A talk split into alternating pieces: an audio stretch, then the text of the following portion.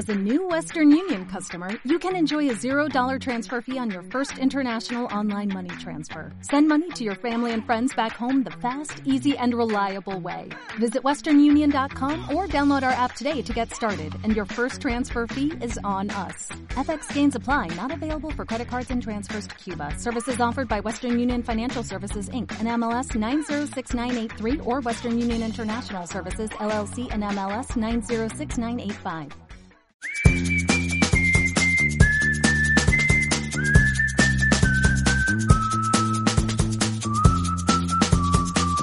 ¿Seremos capaces de, de, de ponernos un poco un sombrerito cada quien aquí y ponernos a hablar ahora de realidad política latinoamericana así sin filtros? No, bueno, vamos a intentarlo porque es cierto que no podíamos eh, dar la espalda a algunos acontecimientos que han ocurrido eh, en esta semana, importantes, de los importantes. Me quedo con México, con Estados Unidos, con Brasil, que lo tenemos a la vuelta de la esquina. Así que a ver si, si primero le decimos a Chris que se nos ha olvidado, tan, estábamos tan maradonianos y tan metidos en el universo Maradona que ni siquiera le hemos eh, dicho aquí al aire por dónde nos pueden contactar, comunicar. Es cierto que nuestros fieles y nuestras fieles ya saben, saben a dónde tienen que tocar, a qué puerta deben tocar. Ahí está nuestra Cintia China, le abre la puerta, le escucha, le dice, le habla. En cualquier momento me pongo a hablarle yo, Crismar, Abraham, Lean. Pero hay gente que se acerca por primera vez y tiene ganas de decirnos algo. ¿Nos quiere insultar? Insúltennos con ingenio. ¿Nos quieren decir que hagamos un cada loco con su tema sobre cualquier locura que se le ocurra? Nos escriben también. ¿Que no les gustó algo y que quieren cambiarlo? DL también. Lo único que ya saben que hay una cuestión que está un poco limitado. No permito que me llamen gallego porque nací en Cádiz, en Andalucía. Así que eso queda, es lo único, el único límite que tenemos en la pizarra es este. ¿Por dónde nos pueden contactar, Cris? A ver si eres capaz de decir por todas las vías que tenemos abiertas. Madre mía, estamos hasta en la sopa, Alfredo. Por Twitter nos pueden encontrar como arroba la pizarra la pizarra en Instagram, Facebook, en el canal de Telegram, pues nos encuentran como Radio La Pizarra. Recuerden también que tenemos una página web, radiolapizarra.com, y tenemos hasta una aplicación que se la pueden descargar. Nos pueden escuchar por allí, pero también pueden revisar todos los contenidos que vamos subiendo a nuestro canal de YouTube, a nuestras plataformas de podcast. Así que estamos, descárguensela en iTunes, Android y también en las plataformas para que se descarguen nuestros episodios, SoundCloud, Em, iTunes, Spotify, Evox para México y España y Radio Cut para la Argentina. Iniciamos, Alfredo, este repaso a las redes por México, en donde se van acabando pues, los privilegios a los políticos. El Senado aprobó la eliminación del fuero presidencial, con el cual se va a poder, se va a poder juzgar a los presidentes em, por cualquier delito, ¿no? como cualquier ciudadano. Al respecto, el presidente eh, mexicano, quien además eh, llevó a cabo esta propuesta, pues decía lo siguiente, vamos a escuchar. Quiero agradecer mucho a los legisladores, en este caso a los senadores, porque se aprobó la iniciativa que enviamos de quitar el fuero presidencial. Esto es un hecho verdaderamente histórico. No se podía juzgar al presidente en funciones solo eh, por cualquier delito, solo por traición a la patria. Es el, presidente Andrés Manuel López Obrador mexicano. Qué alegría me da y creo que nos da a muchas y a muchos que un presidente cumpla con una promesa electoral. Es como casi extraño a veces que los presidentes, bueno, si vean, si miran a Lenin Moreno, es todo lo contrario eh, le prometo electoralmente una cosa y voy a hacer lo contrario, o sea, voy a cumplir el programa de Guillermo Lazo el banquero, mm, aunque prometió ser correísta y por eso ganó. Estos son los algunos presidentuchos, presidentes. Eh, sin embargo, el caso de Andrés Manuel López Obrador, AMLO, en México, fue una de las promesas, promesa controversial, porque era, incluso necesitaba cambiar un par de artículos de la Constitución mexicana, que era decirle a, no, yo no tengo ningún privilegio y si yo cometo un acto de corrupción o de cualquier otra índole, yo tengo que ser juzgado como un ciudadano más. Lo dijo y se cumplió. Y ahora eh, hay una parte de la oposición y de los medios de comunicación opositores que empiezan a hacer mucho ruido, porque pareciera que les molestara que eh, AMLO haya cumplido a rajatablas con lo que había ofertado, que yo creo que además es saludable para la democracia. Creo que en algún momento tendremos que tener un quilombo acá en la pizarra respecto a si los fueros eh, deben existir o no para proteger a un presidente de cualquier tipo de acto delictivo, penal o lo que fuera. Así que queríamos empezar con una noticia que seguramente ha pasado un poco desapercibido en los clarines, naciones y compañías, pero que eh, ha sido relevante porque no es cualquier cosa lo hecho por, por México. De México nos vamos a Brasil. Estamos a nada, escasas horas de que empiecen a votar otra vez en Brasil, donde hubo eh, posibilidades de segunda vuelta en las elecciones subnacionales, municipales, con algunos, eh, algunas ciudades de las importantes, San Pablo, eh, y entre otras, ¿no? San Pablo digo porque es la ciudad más grande de, del Brasil, eh, nueve millones de habitantes, de electores, perdón, dice todo, eh, y sobre ese, sobre ese tema, justamente tienes, Chris, un tuit que yo quisiera que lo, lo, leyeras y si me lo permites luego habláramos un poco de este personaje y por qué este personaje está seleccionado aquí en la pizarra en este recuento de redes y enredos. Alfredo, un nombre que suena y suena fuerte, ¿no? Y que independientemente de los resultados, pues ya destaca como un líder eh, progresista como en proyección. Dice, Conseguimos 5 millones de reales gracias a pequeñas donaciones de más de 20.000 personas en nuestra vaca en línea. Nuestro oponente tiene tres veces más que nosotros, pero estamos demostrando que es posible hacer política con la movilización de personas reales y sin un rabo pegado a nadie. Disculpen a los brasileros y brasileras o los que saben hablar en portuñol o en portugués. Crismar creo que habla mejor que cualquiera de los que estamos acá. Pero si yo digo, a ver, Guilherme Boulos, me va a salir cualquier cosa. Incluso aunque le ponga un poco de, de entonación, estoy, estoy forzando. Yeah. Bueno, Boulos, Boulos. Apréndanse este nombre. Igual que, que le pedimos que se aprendieran el nombre de Daniel Jadwe, que lo tuvimos aquí en la pizarra, ¿no? Eh, el chileno. O algunas veces hemos hablado de Verónica Mendoza en Perú. Eh, o incluso hablamos, creo que casi, no diría antes que nadie, porque suena un poco soberbio, pero de los primeritos, cuando hablamos de Andrés Arauz, eh, Andrés Arauz en el Ecuador, bueno, Guilherme Boulos, eh, compite en segunda vuelta en la capital de San Pablo. Pero lo más relevante es que se ha convertido en un político que podría ser en corto periodo de tiempo un candidato presidencial en ciernes reoxigenando un poco las propuestas progresistas de la izquierda brasileña. Tiene muchas particularidades. Yo recomiendo el artículo, y disculpen que haga casi publicidad a nosotros mismos, el artículo fantástico de una biografía política corta pero precisa de nuestro nuestro consultor en Brasil, que es Amil, Amilcar Salas, eh, investigador donde los hubiera, de CELAG, léanlo, léanlo porque van a ver de dónde viene este Guilherme Boulos, porque eh, surge de todos los movimientos sin techo, surge de los movimientos sin tierra, eh, se, se entra en las filas del partido del PSOL, el Partido por el Socialismo y la Libertad, que es una escisión del Partido de los Trabajadores, lo decíamos hace dos semanas aquí en la pizarra, ¿no? Y si está pasando algo en Brasil como ocurrió en, el, en México precisamente, cuando el PRI se acabó escindiendo una parte en, en, PRD y luego PRD se acabó escindiendo una parte en Morena y fijaros que acabó llevando a AMLO a ser presidente. Bueno, en Brasil el PT se desgajó por una parte más izquierdosa, si cabe el término, eh, del partido El PSOL y Guilherme Boulos es un personaje interesantísimo con una gran formación política. No sé, no, no, no valen las comparaciones, son odiosas, pero para los y las argentinas, alguito de Grabois tiene, alguito de Grabois, si alguien me lo permite, digo, para que le puedan, tienen otras otras rutas y otras hojas de ruta, ¿no? Seguramente él decidió, Boulos, participar en el juego electoral. Eh, por lo tanto, hay diferencias, incluso en un partido como tal.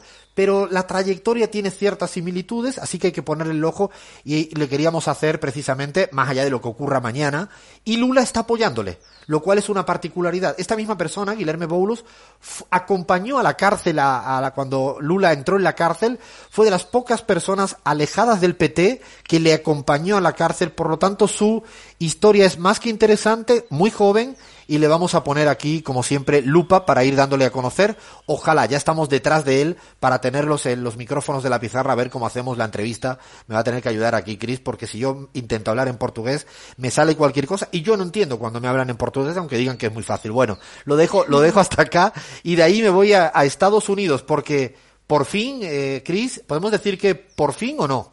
Alfredo, mira, han pasado tres semanas de las elecciones en Estados Unidos y Donald Trump sigue empeñado un poco en que ganó, o que por lo menos las elecciones fueron arregladas, y así justamente, literalmente lo dice en un tuit, esta elección fue arreglada, pero ganaremos. ¿A qué se refiere él con ese ganaremos? Pues queda un poco allí para, para, leer entre líneas. Es un poco ambiguo, ¿no? Como tú bien dices, del juego de sí pero no, no pero sí. En el fondo va a salir dando se dice patadas, ¿no? Pataleando, haciendo pataleta, como los niños pequeños cuando no le quitan el regalito. No, no, no, no quiero, no quiero. Bueno, pues yo creo que lo va a ir haciendo lentamente, va haciendo una transición no tranquila, cuestionando el sistema electoral, pero como que no le queda otra, ya ha insinuado que si el órgano electoral estadounidense, que disculpen, ¿eh? pero yo eh, si no lo digo reviento. Ustedes saben que todavía el órgano electoral estadounidense no se ha pronunciado oficialmente sobre ningún resultado de las elecciones en Estados Unidos. Estamos a día 28 de noviembre, han pasado 25 días y el país más desarrollado, con infinitas comillas, ironías y sarcasmo del mundo, el país más desarrollado del mundo, no es capaz de decir a estas alturas del partido quién ha ganado.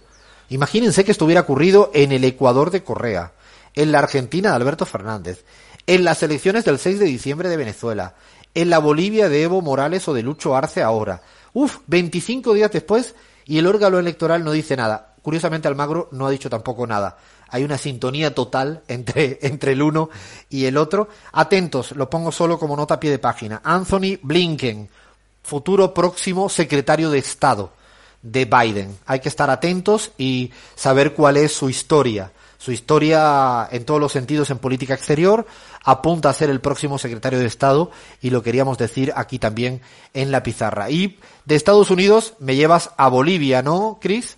Sí, Alfredo, el presidente eh, Lucho Arce pues ha prometido a los familiares de las víctimas de las em, masacres de Secaba y Sencata que va a dar con los responsables. Y justamente dice, lo ocurrido en Sacaba y Sencata fue una masacre, torturaron, criminalizaron y violaron los derechos humanos de nuestros hermanas y hermanos.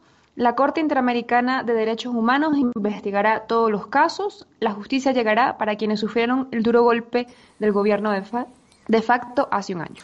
Es, importante lo que rescatas en este tuit, Chris, porque eh, eh, ha habido primera justicia eh, tomada respecto a, las muertes, a los asesinatos de Sacaba y Sencata. El general responsable de la masacre ha, sido rápidamente sacado de su cargo y eh, se le está aplicando la justicia.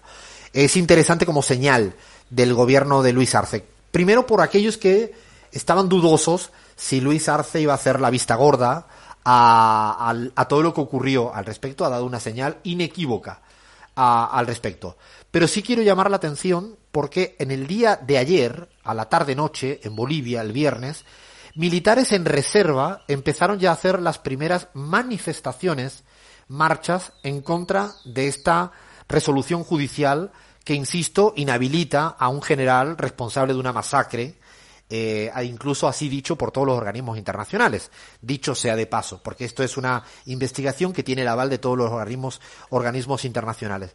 No estoy sobrealertando, pero sí en su justa medida tomemos con cuidado que militares en reserva, insisto, se empiezan a manifestar en las calles bolivianas en contra de una decisión de la justicia boliviana respecto a este general responsable de la masacre. No quiero dejar de decirlo. Esta semana también eh, ha habido incluso eh, las primeras fotos de Evo Morales y Lucho Arce juntos. Del fin de semana pasado hubo un ampliado del MAS, eh, se vieron juntos y esto pues generó también un poquito de ruido que se ha podido ver en los medios de comunicación, ¿no, Abraham? Habían habido titulares, yo creo, que en esta línea que ya veníamos advirtiendo la semana pasada ya intuíamos, ¿no? Los, titulares que se vendrían con esa foto tan ansiada por los medios, bueno, los medios cómplices del gobierno de facto de Áñez. Página 7, Alfredo, Evo Morales y un posible poder dual, ¿no? Dirían en mi país, y vuelve la burra al trigo, Alfredo.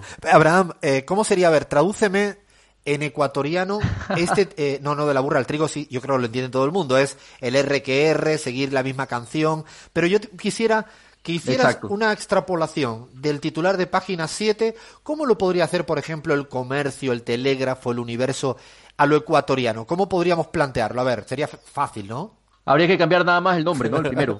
No sería Evo Morales, el próximo presidente será Arauz, ¿no? Arauz y un posible poder dual. Lo tuvimos también el titular mismo con Alberto Fernández. Qué pesados, ¿no? Vuelve la burra al trigo, Alfredo, ¿no? Copy-paste. Qué copy-paste. Es copiar y pegar. Qué poco ingenio y creatividad en este tipo de cuestión. Yo creo que esto, todo esto lo plantearon, como decíamos, porque se han visto las primeras fotos. Con lo cual es curioso. Eh, pasan de la noche a la mañana con una facilidad increíble, pasó, pasa en Ecuador, pasa en Argentina, pasa en Bolivia. De repente no se hablan y están separados y los titulares en no se hablan Evo Morales y Luis Arce. Rafael, esto va a ser lo siguiente en Ecuador, te lo adelanto como primicia, ahora que vamos a hablar de primicia luego en Ecuador. En pronto va a ser esto, Andrés Arauz y Rafael Correa dejaron de hablarse 17 minutos, algo así, eh, van a empezar a decir estas, estas pelotudeces. Bueno, es curioso que pasan de decir que no se hablan a que hay un poder dual, súper orquestado, sincronizado. Aclárense, chicos y chicas de página 7. Bueno, el deber, el medio de Santa Cruz, ¿no? Del oriente boliviano, también ya disparando balas contra la gestión de, Lucho Arce. Sí, la, verdad es que el titular es todo menos informativo, ¿no? Primera mala señal del nuevo gobierno, ese es el titular. Y luego se lee, los legisladores del MAS salientes no actúan por iniciativa propia, eso se sabe desde el año 2006, sino que obedecen a estrategias e instrucciones que vienen de otros niveles del partido y en ocasiones incluso esas decisiones, escuchen esto, compas, tienen origen en los gobiernos de Cuba y Venezuela. Bueno, lo mismo de siempre, ¿no? La vieja confiable. Más de lo mismo, ¿no? Como tú dices, otra vez. ya te tomo la palabra. La burra al trigo. ¿Se dice así? Eh, espérate, pues si estamos diciendo la burra al trigo, me pasa a mí a veces con otras expresiones. Eh, lean, a ver, dan, danos la bendición. Eh, Argentina que no porteña, por favor. La burra al trigo. ¿Se dice o no se dice? ¿Qué es eso de la burra al trigo? Jamás lo escuché.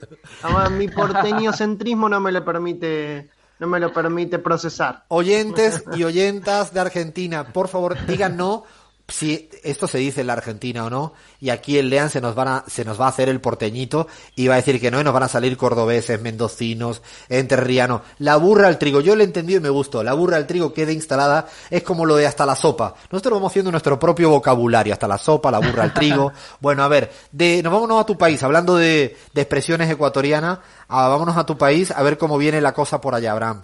No, esto es espectacular lo que está pasando en Ecuador, ¿no? Hay una crisis de creatividad realmente preocupante en los medios de Ecuador. Primicias titula Alfredo, quieren traer el petro venezolano a Ecuador y Panam Post, más o menos en esa misma línea. Soplo de brisas bolivarianas provoca destitución de ministra ecuatoriana, se refiere Panam Post a la ministra María Paula Romo, que fue bueno, sepultada políticamente y ahora sí va a ser procesada penalmente seguramente, eh, tras haber sido destituida por la Asamblea Nacional, Alfredo. Pero todo tiene que ver con Venezuela, ¿no? La vieja confiable. Eh, se nota que se va acercando el clima electoral, eh, se nota que no tienen argumentos.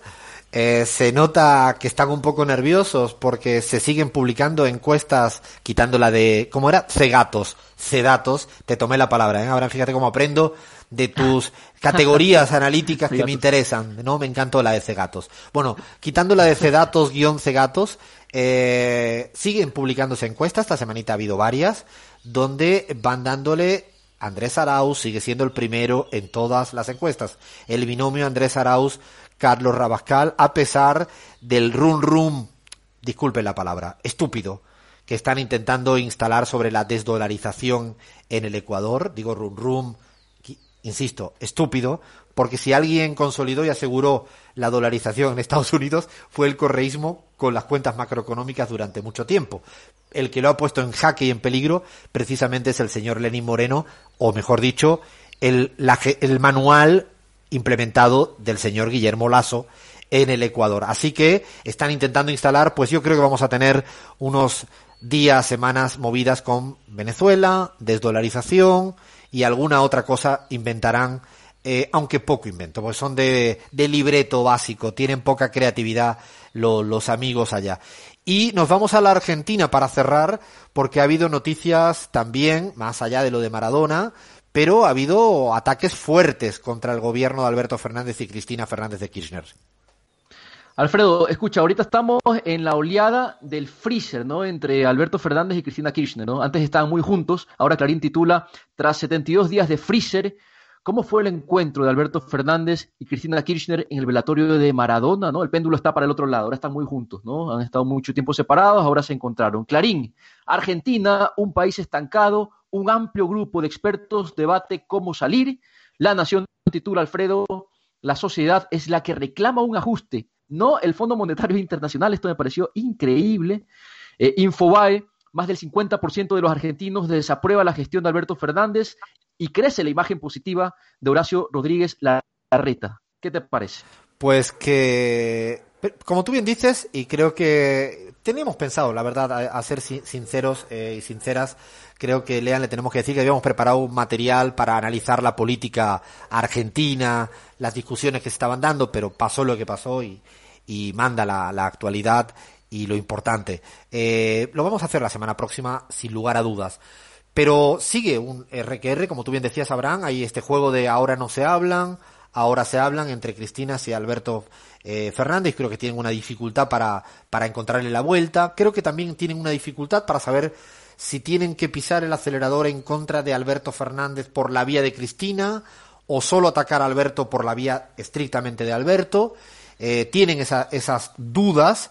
Eh, es curioso porque han intentado instalar estas semanas, dos, tres semanas lo hablamos, eh, la cuestión del ajuste, o sea, eh, dicho de otro modo, hacer responsable a un gobierno mm, como el de Alberto Fernández, del Frente de Todos, eh, como el responsable de todos los males de la economía argentina, cuando ya fue demostrado los cuatro años de Macri, más un tiempo de pandemia. Claro, es difícil hacer creíble que con cuatro años de Macri más un periodo de pandemia prolongado como el que estamos teniendo con efectos colaterales en todo el mundo, se le pueda corresponsabilizar. No digo que no haya una parte de responsabilidad, pero hacerle el protagonista único y responsable al gobierno de Alberto Fernández suena poco creíble porque, eh, insisto, han habido cuatro más uno, donde han ocurrido la desgracia de Macri y la desgracia de, la pandemia y cuesta, pero están intentando eh, realmente llegar a, a, tocar una fibra sensible de la ciudadanía argentina, que evidentemente en términos de salarios tiene dificultades, que en materia de precios de medicamentos y alimentos tiene dificultades, que hay dificultades porque la economía argentina nadie puede decir que esté en un momento álgido, estable, tranquilo, había una deuda externa que renegociar. Lo que sí voy a anticipar, sí voy a anticipar porque he empezado a mirar los números, no pude contenerme, no lo tenía ni previsto, es que esto que tú titulabas, titulabas tú, ¿no, Abraham? Que resaltabas el título de Infobae de que ya hay una imagen muy negativa de Alberto Fernández y una imagen muy positiva de la reta, lo dice, ¿quién lo dice? ¿Quién es la, la consultora que lo, lo plantea? ¿Cuál es la, encuestadora? ¿La tienes por ahí? Sí, el nombre es eh, Management and Fit. Vaya usted a saber eh, qué consultora es esta, yo no la conocía, francamente. Sí, es una consultora muy ligada al grupo Clarín. Ah, bueno, pues yo eh, no sabía este dato. Lo que sí le adelanto a, nuestra audiencia querida y aquí entre nosotros, para que no nos escuche mucha gente, es que como que no, si le vale a Management and Fit. Eh, y a Clarín y Infobae. Como que no. Como que esto que están diciendo ahí, eh, como que no. Y no es que se me haya ido ahora mismo la cabeza. Es que eh, estamos terminando la encuesta CELAC para la Argentina. Estamos, yo ya he podido mirar a 95% de la carga muestral y como que no. No sé si me logro explicar, ¿no, Lean? ¿Se me entiende cuando digo como que no es por ahí, ¿no? ¿Se entiende? Semana que viene vamos a hacer un especial con estos datos, con muchos datos, mucho análisis eh, de la encuesta argentina que le vamos a, publicar y que vamos a dar aquí en exclusiva también en la pizarra, como siempre hacemos, algunas cuestiones que van más allá de si es bueno o malo Alberto y si es bueno o malo la reta, qué piensa la gente sobre el aborto, qué piensa la gente sobre la libertad de prensa, qué piensa la gente sobre la cuestión de la propiedad, eh, qué piensa la gente sobre la pandemia, pero se entiende cuando digo como que no, management and fit, se entiende, ¿no, Lean? Creo que queda más que claro, Alfredo sin dudas. Es que lo de la reta parece como, ¿no? La reta Superman y el intento de hundimiento con Alberto Fernández. Sí, además, eh, eh, quiero recordar aquella nota en la cual se destacaba el supuesto aumento patrimonial de eh, Kisilov, que estaba en el séptimo lugar de los gobernadores y en el primero estaba la reta. Digo, es clara la intención política de algunos medios de potenciar la candidatura de, Horacio Rodríguez Larreta, es el preferido de los medios de comunicación y se nota, pero muchísimo, muchísimo, creo que como nunca antes en la historia argentina. Es, como tú bien dices, el preferido de los medios de comunicación y voy a decir algo medianamente polémico, a veces incluso el no atacado por otros medios de comunicación. Lo dejo ahí, votando en el aire, que me encanta dejar las cosas votando así para provocar un poco de sismo en nuestros oyentes, que es lo que nos divierte. Paramos acá el repaso al análisis, al repaso a la realidad política latinoamericana que venía muy cargada, había mucho más. Eh, y ahora veremos que, a ver qué hacemos después, porque los tiempos se nos van comiendo y yo creo que nos vamos a meter con los estereotipos para ver si nos reímos un poco, frenamos la velocidad, le damos un poquito de descanso a la cuestión de análisis y vamos a ver si nos reímos un poco, que ya toca, que toca. Seguimos en la pizarra.